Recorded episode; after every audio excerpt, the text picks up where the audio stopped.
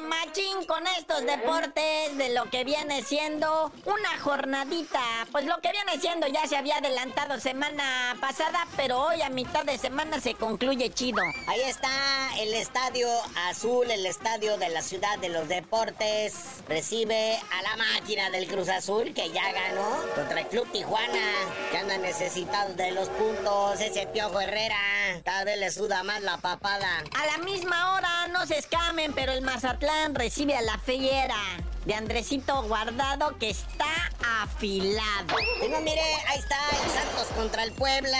Un partido que puede pues, resultarle así como que ni fu ni fa. Pero el bueno es el que sigue. Uno sabroso para dormir calientito. El Chivas, que está revivida la fanática del chiverío, está cantando. Recibe al diablo, al Toluca. Híjole, aquí estaría chido que jugara el Alexis Vega contra su ex equipo. A ver qué onda, a ver cómo se iba a poner eso. Mañana ya platicamos del Pachuca Atlas y por supuesto del Pumas Necaxa. Pero eso será ya para el miércoles. Ahorita, vámonos con aquello que decíamos. En Costa Rica hay más directores mexicanos que en el mismísimo circuito nacional, pero ya borren a uno.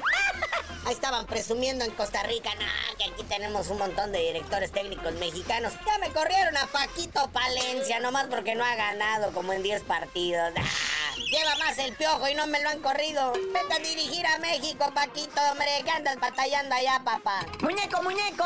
Y pues eh, de repente, ¿verdad? Nos enteramos ya de esta situación del Canelo Álvarez y sus peleas que pues honestamente se ven bastante acomodaditas.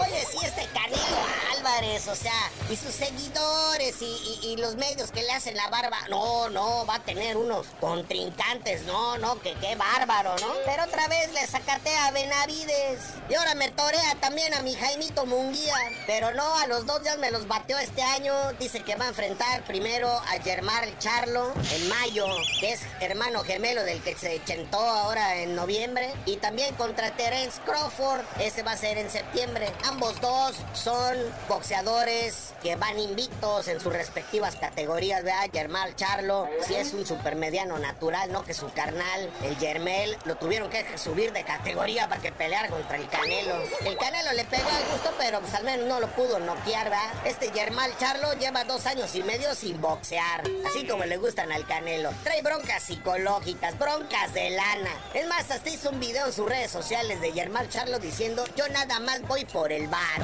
Y Terence Crawford es el campeón indiscutido, pero el peso Winter va a subir tres categorías para andar acarreando como 10 kilos de sobrepeso para pelear con el Canelo, que también se va a llevar un dineral, ¿verdad? Y pues va a perder su invicto. Pero bueno, carnalito, ya vámonos. Esto está muy largo de plano. Y hay mucho fútbol porque pues acabándose esta jornada empieza la otra y tú no sabías de decir por qué te dicen el cerillo. Ya dije, hasta que se agarren recio el Munguía y el Canelo, les digo, o sea, dentro de seis años o siete, tal vez ocho, peligro y nueve o diez.